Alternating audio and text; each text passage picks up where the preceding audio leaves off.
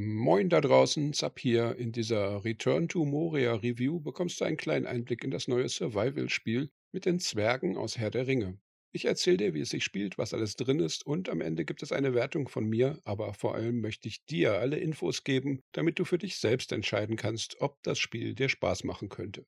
Return to Moria wird von Free Range Games entwickelt und von North Beach Games gepublished. Bisher gibt es unter anderem mit The Callisto-Protokoll, Oddworld Soulstorm oder Spelldriver bereits ein paar Titel, an denen dieses Studio mitgearbeitet hat. Ich habe einen kostenlosen Testkey erhalten, meinen Dank dafür. Dies sollte aber keinen Einfluss auf meine Bewertung haben, da ich alle Spiele immer mit dem Gedanken im Hinterkopf teste, wie würde ich mich fühlen, wenn ich den vollen Preis bezahlt hätte. Um Tests mit dem Multiplayer machen zu können, was bei dieser Art Spiele ja sehr wichtig ist, haben wir einen zweiten Key gekauft, daher ist es irgendwie halb und halb diesmal. Hintergrund Herr der Ringe Franchise Herr der Ringe, die epische Geschichte der Hobbits, Elfen und von Sauron, dem übelsten Übel aller Fantasy-Welten.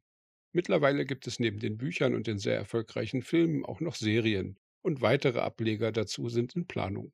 Schon immer gab es auch reichlich Umsetzungen der Geschichten als Computerspiele.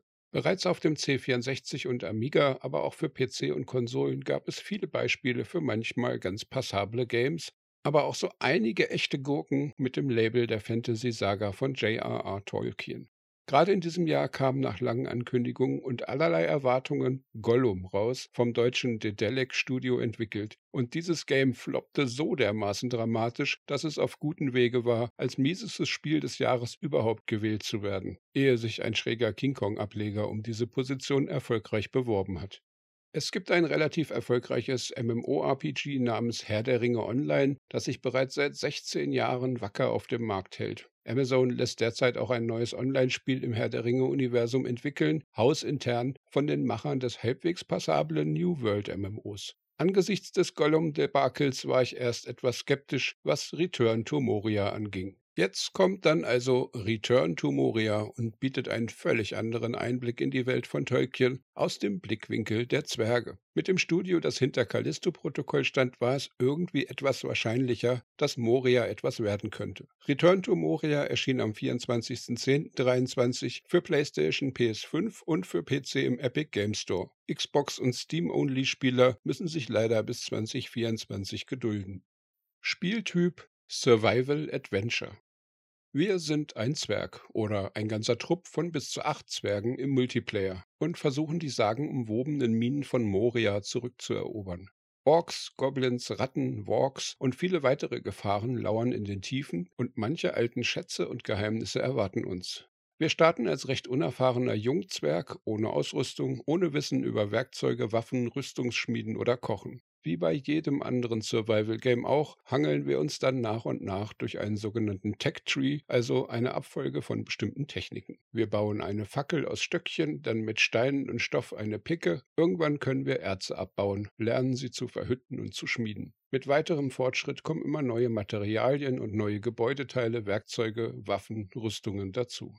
In den meisten Survival Games läuft es so, dass es sich eher um eine oder wenige Basisbauten handelt, die man immer weiter ausbaut, verteidigt und aufwertet. Bei Moria hingegen handelt es sich mehr um ein sich weiterentwickelndes Abenteuer. Wir durchleben die Reise durch ein sehr feindliches Gebiet, die alten Minen von Moria, und suchen nach einem Ausgang, einem Weg durch den Berg, und zu diesem Zweck bauen wir auch Lager auf, um unsere Reise abzusichern. Man erbaut also immer wieder neue Lager und sichert das Territorium rundherum nach und nach, und wenn man das erreicht hat, kann man den nächsten Lagerplatz auskundschaften, freikämpfen, aufbauen und dann wieder weiterreisen. Die alten Lager verlieren dabei oft ihre Wichtigkeit, aber dazu erzähle ich später noch mehr. Gameplay, Story und Umfang des Spiels. Die Zwerge wollen die uralte Zwergenstadt Moria zurück. Gimli selbst plant die Rückeroberung auf seine alten Tage. Nachdem sie ein Jahrtausend aus ihrer Heimat Moria ausgesperrt waren, von Orks, Goblins und dem Balrog vertrieben, wollen sie jetzt endlich zurückkehren. Doch neben den bekannten Gefahren stellen sich ihnen noch andere Probleme in den Weg. Die Türen können nicht mehr mit Mellum geöffnet werden und beim Versuch einer Sprengung gibt es einen Einsturz, wobei wir als Zwerg im Berg verschollen gehen. Wir spielen diesen Zwerg entweder im Solospiel oder gemeinsam als Koop-Erlebnis mit Freunden. Wir müssen also in der alten Mine überleben, sie erkunden und versuchen, einen anderen Ausgang zu finden, denn die normalen Tore sind mit einem merkwürdigen Schattenfluch versiegelt. Vielleicht finden wir auch nebenbei noch heraus, wie es dazu kam und wer dafür verantwortlich ist. So graben wir uns durch den Berg und geraten dabei immer tiefer. Wir erforschen, wie es sich für Survival-basierte Games gehört, nach und nach neue Materialien und Rezepte, hangeln uns von Eisen- und Holzresten über Stahl- und Elfenholz immer weiter, bis wir irgendwann Mithril und andere seltene Erze, Hölzer und Gesteinssorten verbauen können. Dabei reisen wir durch die Mine, erkunden oft sehr schick gestaltete Orte und viele dunkle Tunnel. Alles ist angefüllt mit Goblins, Halborks, Orks, aber auch vielen Wildtieren wie Wildschweinen, Wölfen, Bären, Spinnen, Elfenhirschen und Fledermäusen. Später kommen auch Bosskämpfe mit richtig großen Gegnern dazu. Ziel des Spiels ist es, einen anderen Ausgang auf der Ostseite des Gebirges zu finden, aber auch nach mehr als 20 Stunden Testspielzeit sind wir mit unserer kleinen Zwergenbande noch immer weit davon entfernt. Nicht mal im Ansatz macht es den Anschein, dass wir uns auch nur der Hälfte der Reise genähert hätten. Ich vermute also, dass es locker 80 bis 100 Stunden oder sogar mehr dauern wird, ehe man irgendwann wieder einen Ausgang erreichen kann. Aber genauere Infos dazu habe ich derzeit noch nicht. Im Gegensatz zu vielen anderen Survival-Spielen bietet Moria eine grobe Storyline, die man zum Teil durch Gespräche mit einem Erebor-Raben erlebt. Daneben gibt es zahlreiche Texte zu finden, Schrifttafeln, Notizzettel und auch durch die Sprachausgabe, wenn man die Orks belauscht, kann man so manche kleinen Stories erleben. Hier tauchen auch mal kleine Anspielungen auf Gandalf, die Hobbit-Gefährten oder andere Figuren aus den Büchern und Filmen auf. Gameplay, Charaktererschaffung und Charaktere. Zu Beginn gibt es eine umfangreiche Individualisierung für unseren persönlichen Zwerg. Dabei müssen wir keine Geschlechtsangabe machen, aber wir bekommen Möglichkeiten, unseren Zwerg mit oder ohne Oberweite, Körperproportionen und Bärte so anzupassen, wie wir das möchten. Und am Ende gibt es eigentlich alle Formen von Zwergenleben, egal ob weiblich, männlich oder divers, das macht keinen großen Unterschied. Jede Form von Zwergenleben ist gleichberechtigt. Der Charaktereditor bietet eine umfangreiche Palette an Gesichtern, Frisuren, Bärten, Tattoos und Verzierungen. Viele der Details können in zahlreichen Varianten eingefärbt werden. Es gibt acht verschiedene Stimmen für die Sprachausgabe und den Zwergengesang zur Auswahl. Insgesamt sehen die Figuren ganz okay aus. Es sind nicht die allerhübschesten Zwerge, aber der Editor bietet eine gute Auswahl für Individualisierung und persönlichen Stil. Leider gibt es in Return to Moria keinerlei Charakterwerte. Hier gibt es also keine Auswahlmöglichkeiten, keine RPG-Systeme etc. Und auch später werden wir direkt nichts dazulernen. Der Fortschritt, den unsere Zwerge machen, besteht rein in dem Wissen über Erze, ihre Ausrüstung und die Auswahl im Rezeptbuch beim Crafting. Und dieser Fortschritt ist immer an die Welt gebunden, nicht an den jeweiligen Zwerg. Wir können unseren Charakter aus einer Welt mit in eine andere nehmen, dabei bleiben auch alle Items erhalten, aber der Fortschritt im Forschungsbaum, soweit man das so nennen will, der bleibt im Safe Game, nicht am Charakter. Crafting und Sammeln. Es gibt Unmengen an Sachen zu looten und zu sammeln. Wir beginnen mit Holzresten und bauen uns daraus eine Fackel, ein bisschen Stoff und Steine dazu und wir haben eine behelfsmäßige Zwergenpicke. Mit der können wir uns durch Erdwände durchhacken, die aber sehr wenig atmosphärisch zwischen den Abschnitten verteilt sind. Später gibt es auch Erzvorkommen und Überreste des alten Zwergenvolks, wie Fässer, Karren, kaputte Bauwerke. Die können wir teilweise kaputt hacken, um daraus Baumaterial zu gewinnen. Unterwegs können die Zwerge Behelfsplattformen aus Holz bauen, um zum Beispiel eine höher gelegene Stelle zu erreichen oder einen kleinen Abgrund zu überqueren. Aber für die meisten Bauwerke müssen wir zuerst ein Lager gründen, was zu Beginn eine gefundene kaputte Feuerstelle erfordert, die wir reparieren können. Wenn wir mehr Material und vor allem Kohle zur Verfügung haben, können wir auch selbst solche Feuerstellen errichten und irgendwo an jeder beliebigen Stelle ein Lager gründen, wenn wir das wollen. In einem Lager stehen uns dann verschiedene Mauern, Türen, Fenster, Böden zur Verfügung, um ein ganz eigenes Zwergenheim zu errichten. Außerdem gibt es zahlreiche Werkbänke, an denen wir kochen, Material veredeln und neue Ausrüstung oder Essen herstellen können. Im späteren Spiel gibt es auch Runenmagie, Reisesteine und derlei komplexe Dinge zu erforschen und zu bauen. Und fast jedes neue Material, das wir entdecken, bringt dann neue Rezepte mit sich und so erweitern wir unsere Möglichkeiten immer mehr, je tiefer wir in den Berg vordringen. Gameplay prozedural erzeugte Welt Moria arbeitet mit einem prozeduralen Welterzeugungssystem, sprich ein Zufallsgenerator setzt aus einem Baukasten von vorbereiteten Stücken eine Welt zusammen, die bei jedem Spielstart anders aussehen kann. Nun ja, zumindest theoretisch und teilweise wird das so gemacht. Denn wie so oft bei derartigen Systemen wird die Welt erst dadurch interessant fürs mehrfache Spielen, wenn genügend Bauteile in diesem Vorratskasten enthalten sind, aus denen das Zufallssystem Teile entnehmen kann. Und das scheint mir hier irgendwie leider nicht so sehr der Fall zu sein. Das Spiel ist in einzelne Abschnitte unterteilt. So gibt es zu Beginn einen fest vorgegebenen Eingang, in dem das Tutorial stattfindet und der immer exakt gleich ist. Danach folgt ein kleinerer Abschnitt, in dem man mit Eisenwerkzeugen zurechtkommen kann. Irgendwann gräbt man sich in Richtung der Minen und lernt dort Stahl kennen und wie man daraus Werkzeug und Waffen baut. Aber die Hauptorte sind dabei immer fest vorgegebene Plätze. Nur die Gänge dazwischen scheinen zufallsgeneriert zu sein. Und daraus ergibt sich dummerweise ein Problem für den Wiederspielwert. Denn beim zweiten Durchgang sind zwar die Anordnung und die Wege etwas anders, aber die Hauptschauplätze sind dann doch exakt gleich. Ich denke, das kann ein Motivationsproblem geben, spätestens beim dritten Mal. Normalerweise kann man viele Survival-Spiele problemlos neu starten und beginnt mit einer sehr anderen Welt und daraus ergibt sich dann oft ein stark abweichendes Gameplay und erneute Suche nach einzelnen Sachen. Das ist in Moria anscheinend nicht der Fall, ein klares Minus. Aber dafür sind diese festen Orte wirklich besonders und außergewöhnlich gestaltet, was wiederum ein Plus ist. Gameplay, Kampf, Survival und Erkundung. Unsere Zwerge haben Hunger, wenn sie nicht genug essen. Sie werden müde und auch wenn sie keine Angst im Dunkeln haben, gibt es in Moria eine zusätzliche Düsternis, die ihnen Angst einjagen kann. Gerät man gar in verfluchte Bereiche, bekommen sie länger andauernde Flüche auferlegt. Sind wir aber gut ausgeruht, bekommen wir einen Motivationsbuff und manches Essen sättigt besonders gut. So haben wir oft irgendwelche Buffs und Debuffs auf uns, die unsere Minenerkunder stärker oder schwächer machen können. Im späteren Verlauf des Spiels können wir Bier brauen und komplexe Essen craften, die unsere Zwerge auch für die richtig schweren Herausforderungen wappnen. Moria ist ein stark kampflastiges Spiel. Nicht nur beim Vorrücken in neue Gebiete gibt es Lager von Goblins oder Orks zu erobern, auch ansonsten piesacken uns Wachpatrouillen und zufällig vorbeikommende Biester immer wieder.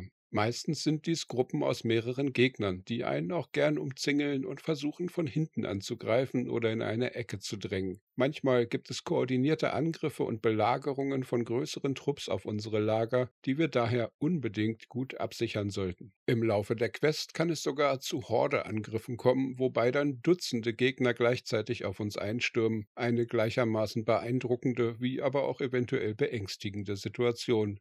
Moria ist also kein Spiel für reines friedliches Bauen. Es gibt keinerlei Einstellmöglichkeiten für Schwierigkeitsgrade, Angriffshäufigkeiten oder sowas. In Moria kommt man ums Kämpfen nicht drum herum. Wenn wir aber sterben sollten, ist das kein großer Verlust. Wir respawnen an unserem zuletzt gebundenen Bett und mehr passiert nicht. Unsere Ausrüstung und der Inhalt unseres Inventories liegt, ähnlich wie bei Ark oder Valheim, an unserem Todesort in einem Grabstein. Sammeln wir diesen ein, bekommen wir alles zurück. Das Kampfsystem selbst ist ausdauerbasiert, sprich jeder Sprint, jedes Blocken, jede Ausweichrolle und jeder Schlag kostet Ausdauer. Und wenn diese auf Null sinken sollte, sind wir erstmal nahezu wehrlos und können höchstens noch weggehen. Wobei wir damit vorsichtig sein sollten, denn Attacken in den Rücken machen extra Schaden. Aber natürlich regeneriert sich die Ausdauer relativ schnell, wenn wir einen Moment nichts machen. Dabei kann man sich auch hinterm Schild verstecken. Es gibt, zumindest in den ersten 20, 30 Stunden, keine Heiltränke. Kleinere Nahrungsmittel füllen nur unsere Hungerleiste auf, aber heilen nicht. Wir können im Lager Mahlzeiten kraften, das heilt uns, aber dieses Essen können wir nicht mitnehmen, nur vom Essenstisch direkt essen. Es gibt auch komplexe Essensitems zu finden, die satt machen, heilen können und die man tragen kann, aber zumindest am Anfang stehen die nicht als kraftbares Essen zur Verfügung. Wenn wir also verletzt sind, müssen wir zurück ins Lager. Unsere Ausrüstung nützt sich ab und muss an einer Reparaturwerkstatt ausgebessert werden, sonst wird sie unbrauchbar. Und dies gilt ganz besonders für alle Rüstungsteile. Eine Rüstung, die wir anziehen, erzeugt oberhalb unserer Lebensleiste eine weitere blaue Leiste, und wenn wir in einen Kampf geraten, werden Treffer zuerst von unserem Rüstungsbalken abgezogen. Danach geht es uns ans echte Leben. Ist der Rüstungsbalken allerdings einmal weg, bedeutet das auch, dass die Rüstung kaputt ist. Und wir müssen sie erst im Lager wieder reparieren, was auch Material verbraucht. Dieser Umstand erfordert es, dass wir sehr genau planen, wann wir uns wo in Gefahr begeben und riskieren, in Kämpfe zu geraten, denn weit weg vom Lager kann es eventuell extrem gefährlich werden, falls wir es nicht lebend zurückschaffen. Diese Mechanik verleiht den Kämpfen einen besonderen Nervenkitzel und macht das Blocken und Ausweichen enorm wichtig, denn vermiedener Schaden ist kein Problem für Rüstung und Leben, jeder Treffer verkürzt im Endeffekt aber unsere Reisereichweite und zwingt uns früher zurück ins Lager. Es gibt eine Questreihe, die einen grob in eine bestimmte Richtung lotst, in die man vordringen sollte. Hierbei stößt man aber öfter auf harte Gegner und Anforderungen, für die man erstmal bessere Ausrüstung braucht. Und durch die Lagermechanik und das Reparieren ist es immer erforderlich, ein gut ausgebautes Zuhause irgendwo in der Nähe zu haben. So hangelt man sich taktisch vorwärts durch die Minen aus einer sicheren Basis heraus die Gegend erkunden, feindliche Lager zerstören, langsam vorwärts tasten und dann irgendwann ein neues Lager weiter vorne errichten. Dann wieder von vorn. Dabei trägt man zumindest am Anfang nach und nach alles von den hinteren Lagern an die vordere Front, aber später gibt es auch ein Schnellreisesystem, das dies etwas angenehmer macht. Technik, Grafik, Sound. Moria basiert auf der Unreal Engine, was weitestgehend für stabiles Gameplay sorgt. Ich hatte während meiner Tests nicht einen einzigen Crash, meine Lebensgefährtin, die mit mir zusammengetestet hat, genauso wenig. Die Grafik bietet ein mittleres Qualitätsniveau der Texturen, recht gute Beleuchtung und schafft es so oft für ein sehr schickes Ambiente zu sorgen. In den dunkleren Abschnitten entstehen manchmal sogar einige gruselige Momente. Die Vertonung ist obere Mittelklasse. Die Geräusche in den Höhlen und die Kampfsounds sind okay. Es gibt einiges an Sprachausgabe, deren Qualität ist ebenfalls zwischen okay und gut. Wir hatten im Test den Bug, dass im Multiplayer alle Zwerge immer mit der Stimme des Host-Zwergs sprachen. Das war irritierend, weil die männlichen Zwerge bei uns dann eher weibliche Stimmen hatten, aber im Endeffekt nicht wirklich dramatisch. Ich hoffe, das wird noch gefixt. Die Bildschirmtexte gibt es in insgesamt acht Sprachen. So gibt es deutsche Texte für Tooltips und die zahlreichen Bücher, Schrifttafeln, Tutorialtexte etc. Aber die Sprachausgabe ist in Englisch oder gemischt mit tatsächlichem Zwergisch, falls man das bei der Charaktererschaffung so auswählen sollte. Return to Moria Test, Meinung und Fazit. Auf den ersten Blick sieht Return to Moria etwas altbacken aus, aber wenn man darin herumläuft, verliert sich das sehr schnell.